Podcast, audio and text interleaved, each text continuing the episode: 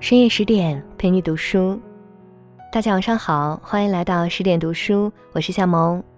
今天我们一起分享到叶嘉莹先生的故事，来自作者夏曼牛皮明明。如果你喜欢今天的分享，记得在文章底部给十点君点一个赞哦。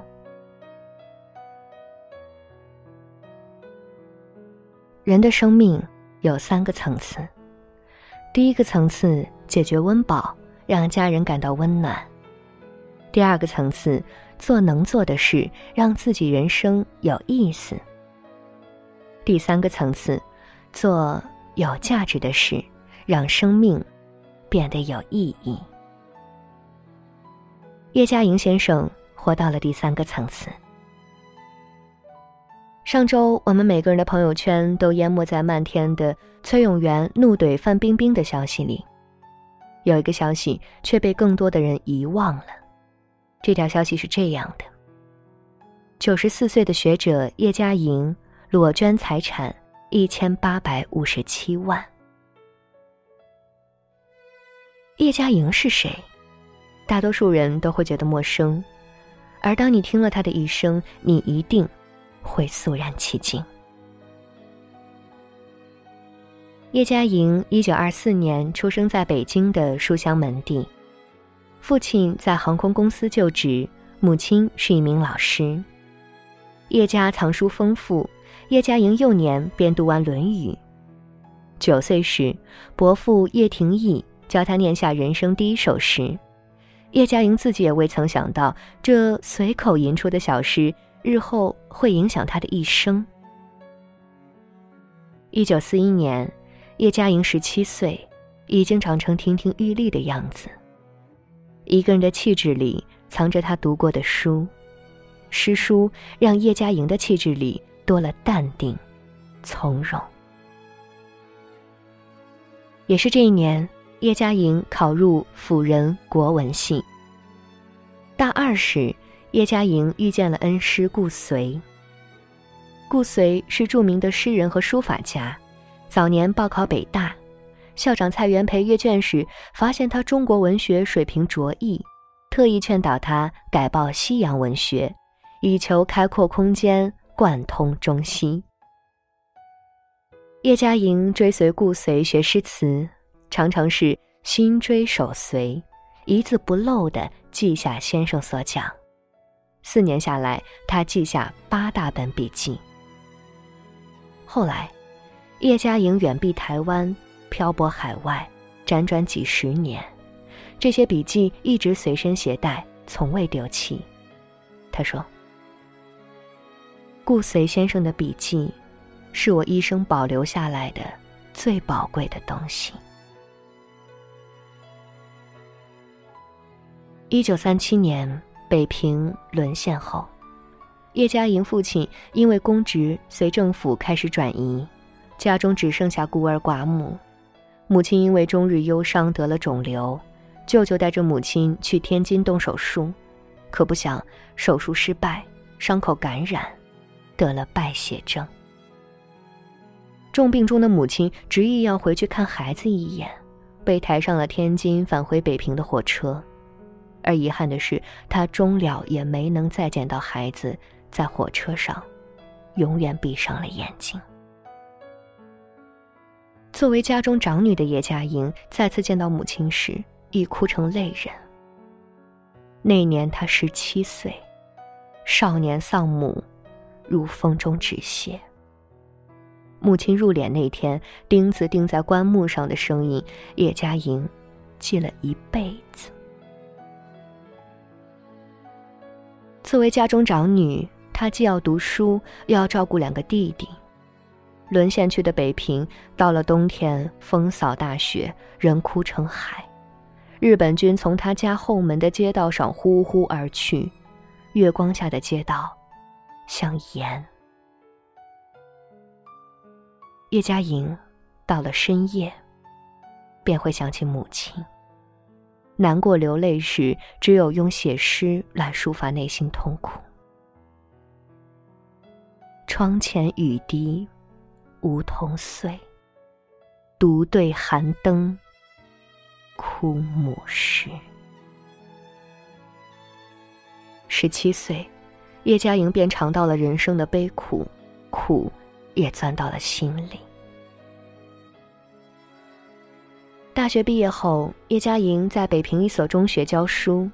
因为贫穷，到了冬天就穿一件厚厚的棉衣，棉衣破了一个窟窿，棉花就露在外面。叶嘉莹整个冬天就穿着这件棉衣去上课。到了一九四八年，一个叫赵中孙的年轻海军走进他的人生。对于默默忍受生活苦痛的叶嘉莹来说，赵中孙便是他生活的庇护，也让他的人生增添了更多的苦痛。一九四八年，两人结为夫妻。而此时，中国正在历史深处拐弯，中国便被一湾海峡隔开，波分两岸。这是中国的命运，也是当时无数中国家庭的命运。山河破碎，风飘絮；身世浮沉，雨打萍。叶嘉莹跟随丈夫漂洋过海。当时。对于胡适、梅贻琦、傅斯年这样的大知识分子来说，尚能全身而退；而对于叶嘉莹这样的中学教员，则只能浮沉孤岛，无依无靠。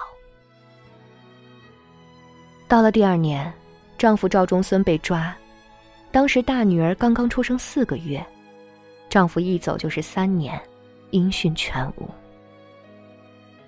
叶嘉莹带着女儿到高雄亲戚家避难，亲戚家人多，他和女儿就在走廊上打地铺睡觉。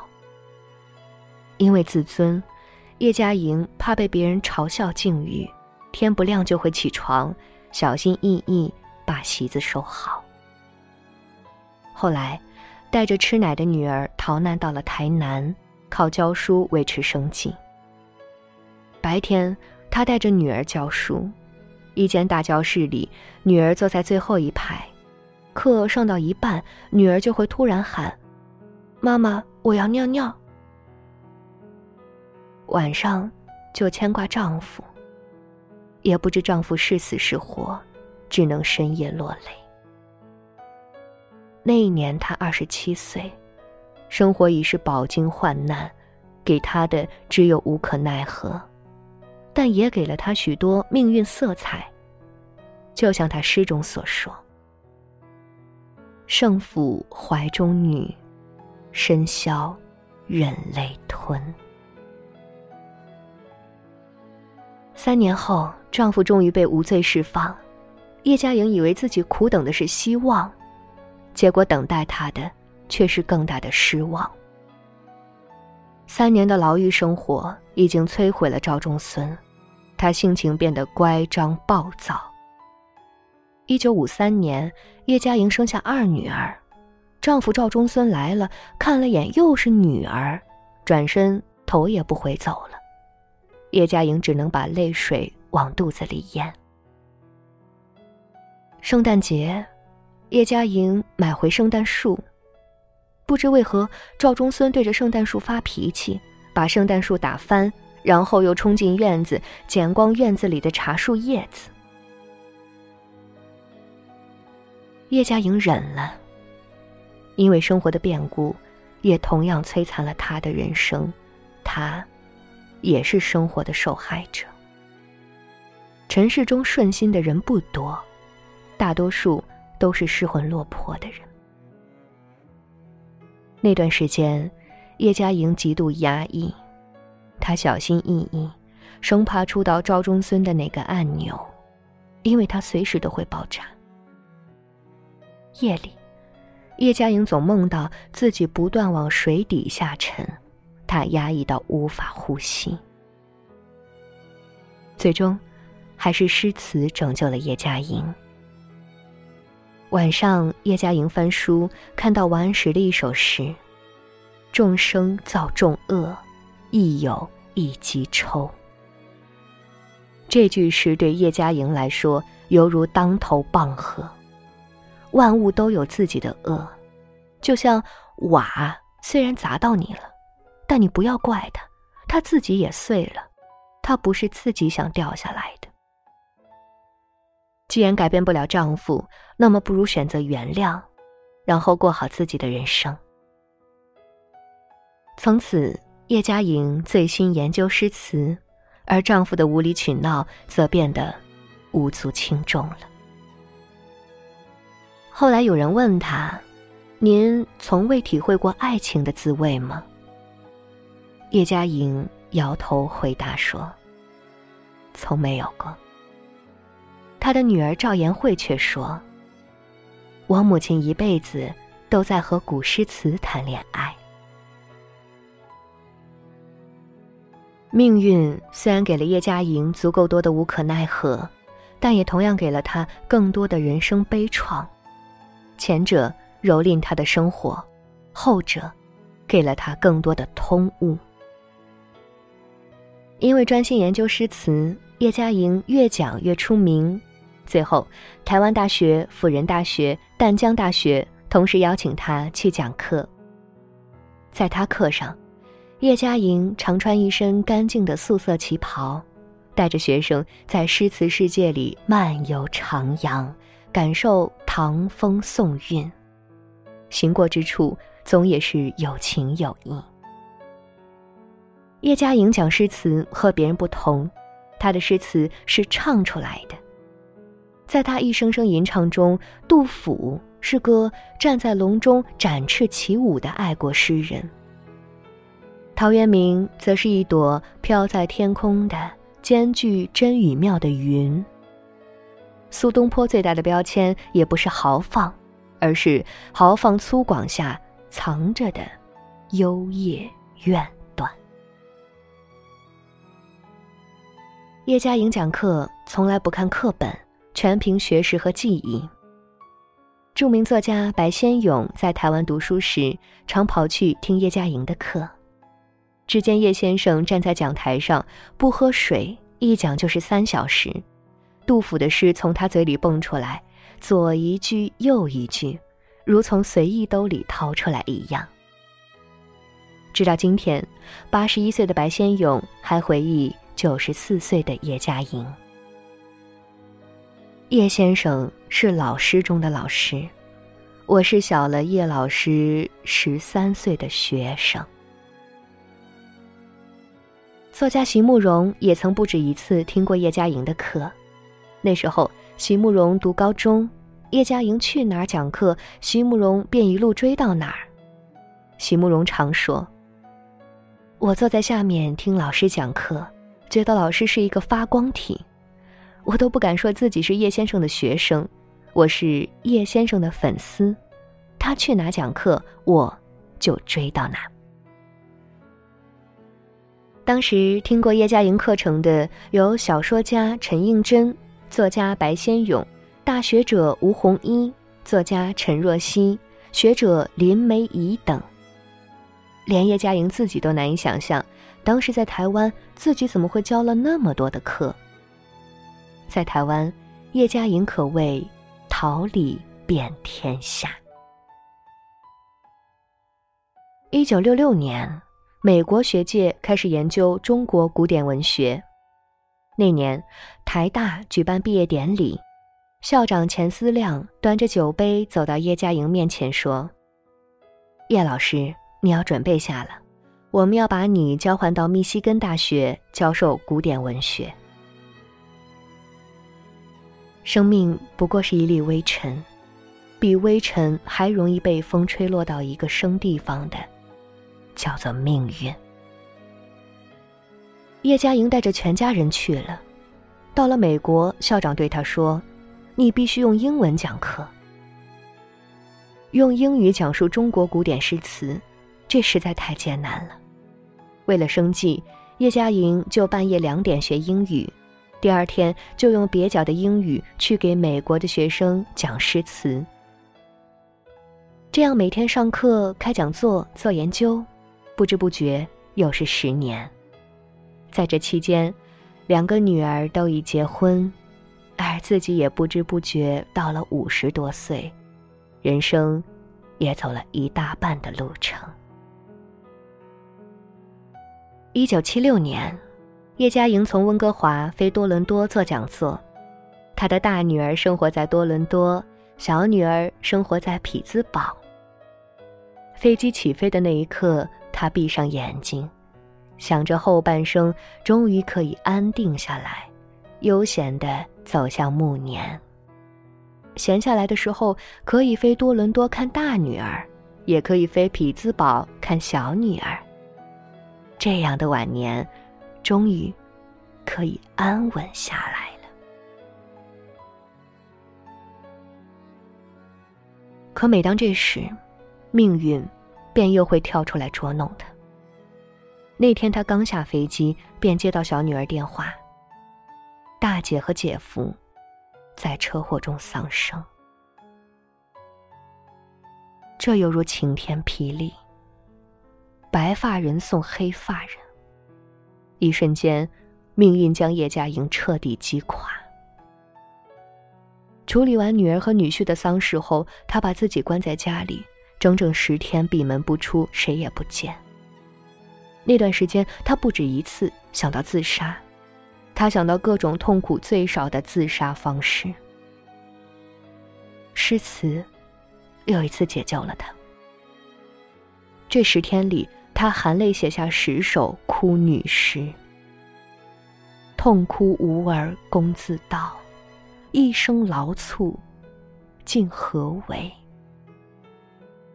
谁知百劫余生日，更哭明珠。”掌上针，千盼万期一旦空，殷勤抚养复飘风。回首襁褓怀中日，二十七年一梦中。今天我们读许多叶嘉莹的诗，会觉得她的诗美。其实，在这些美的背后，都是她用自己的忧愁和苦难织出来的。十天之后，叶嘉莹强撑着重新站上讲台，继续教外国学生们诗词。那段时间讲课，叶嘉莹都是左手拿课本，右手撑在讲台上。他教学生杜甫时，当读到。人生不相见，动如身与伤一句时。他短暂的沉默了一会儿，突然，小声啜泣起来。回家后，叶嘉莹对丈夫说：“我要回国，我要把自己一生交给诗词。人的一生，其实就是一场回归故土的长途跋涉。”叶嘉莹的一生一直漂泊在风中，从大陆逃亡台湾，又从台湾漂泊海外。这一生，命运待他从来不公。少年丧母，中年婚姻不幸，辗转避难，一肚子苦水。到了晚年，又痛失爱女。一九七九年，当他坐上返回祖国大陆的飞机时，已经五十四岁了。从一九四八年阔别故土，也整整过去了三十一年。岁月从来不曾饶恕过他，他也一样，从来不曾饶恕岁月。命运不止一次捉弄他，可他也从来不曾对命运胆怯过。一九七九年初，南开大学正式邀请叶嘉莹讲课。那天，他坐火车到达天津时，天津火车站的站台上，几十多位师生前来迎接。叶嘉莹第一次讲课，教室里坐满人，教室外的阶梯上也坐满了慕名来听课的学生，窗户上趴着的都是人。他站在讲台上开始讲，速度极快，滔滔滚滚。叶嘉莹念诗时仿照古法。把入声念成仄声，曲折婉转，有音乐之美。讲到动情处，一手虚握拳，逆时针向外缓缓旋动，似乎轻执书卷，又像在沏人向雪。很多学生说，听叶嘉莹的课就是一次纯粹享受。在他的课堂上，除了南开本校学生，常坐满其他学校的旁听生。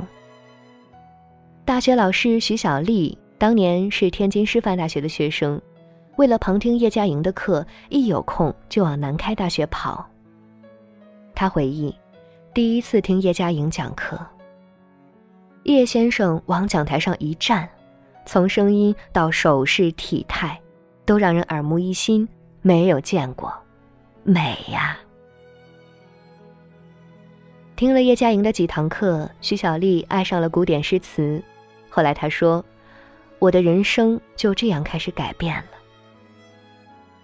除了在南开上课，叶嘉莹还去北京师范大学、首都师范大学、天津师范大学、复旦大学、华东师范大学。南京大学、四川大学、兰州大学等处讲学，也是从那时起，叶嘉莹开始像候鸟般迁徙讲学。一年中，她一半时间在中国教书开讲座，另一半时间在加拿大做研究。后半生，叶嘉莹自己都不知道坐过多少次飞机，讲过多少堂课，教过多少名学生。八十多岁高龄，本该在家含饴弄孙，而叶嘉莹却只身一人，八方皆讲堂。只要他站上讲台，总是精神奕奕。有学生在南开听过叶嘉莹讲课，叶老师穿一身紫色开襟长衫站上讲台，婉拒了学生递来的椅子。九十二岁的老人讲起诗词来，全程没有任何停顿，没喝一口水，没攻一秒背，一口气讲了长达九十分钟的两堂课。教书七十三年，叶嘉莹每天凌晨两点半上床睡觉，六点半准时起床看书。很多人看叶嘉莹都很心疼，说叶先生。应该歇一歇了，安度晚年。叶先生只说了一句：“中国古典诗词这么好的东西不讲，我上对不起古人，下对不起青年。”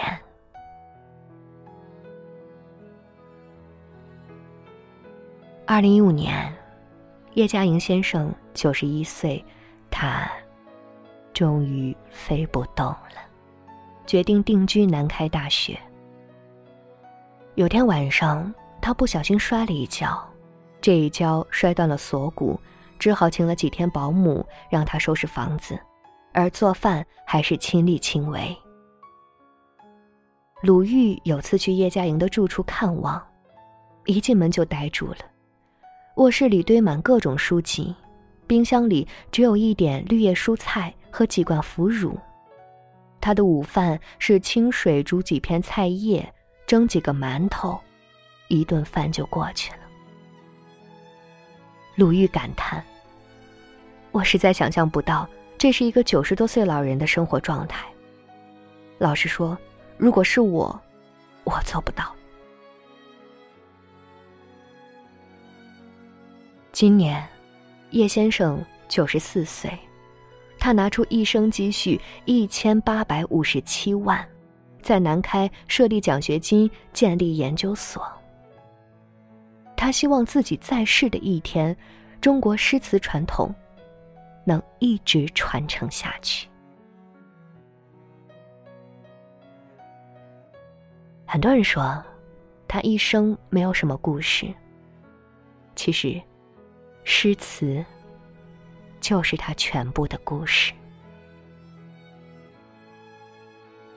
谨以此文献给叶先生，祝他健康长寿。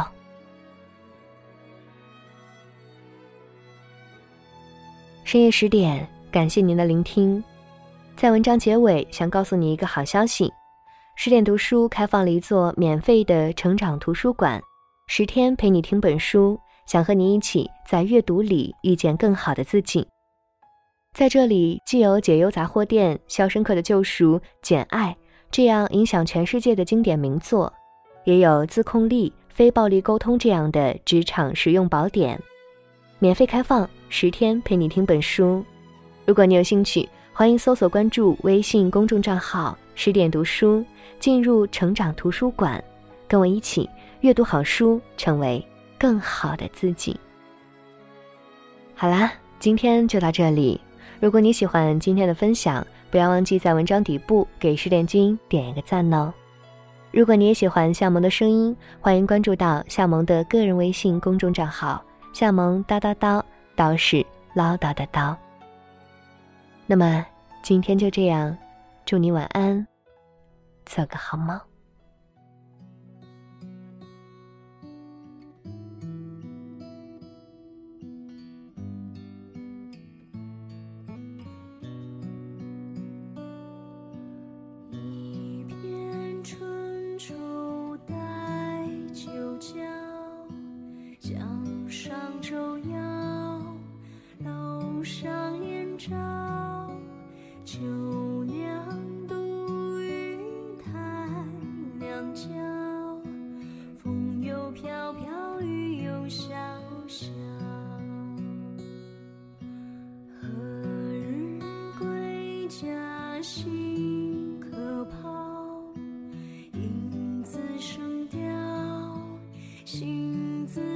Sợ